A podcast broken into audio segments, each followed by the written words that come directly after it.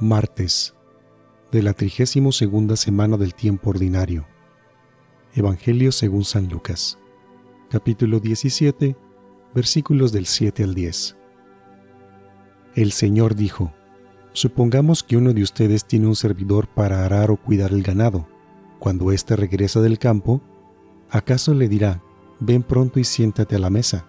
¿No le dirá más bien, prepárame la cena y recógete la túnica para servirme hasta que yo haya comido y bebido, y tú comerás y beberás después?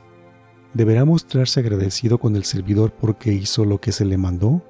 Así también ustedes, cuando hayan hecho todo lo que se les mande, digan, somos simples servidores, no hemos hecho más que cumplir con nuestro deber. Palabra del Señor.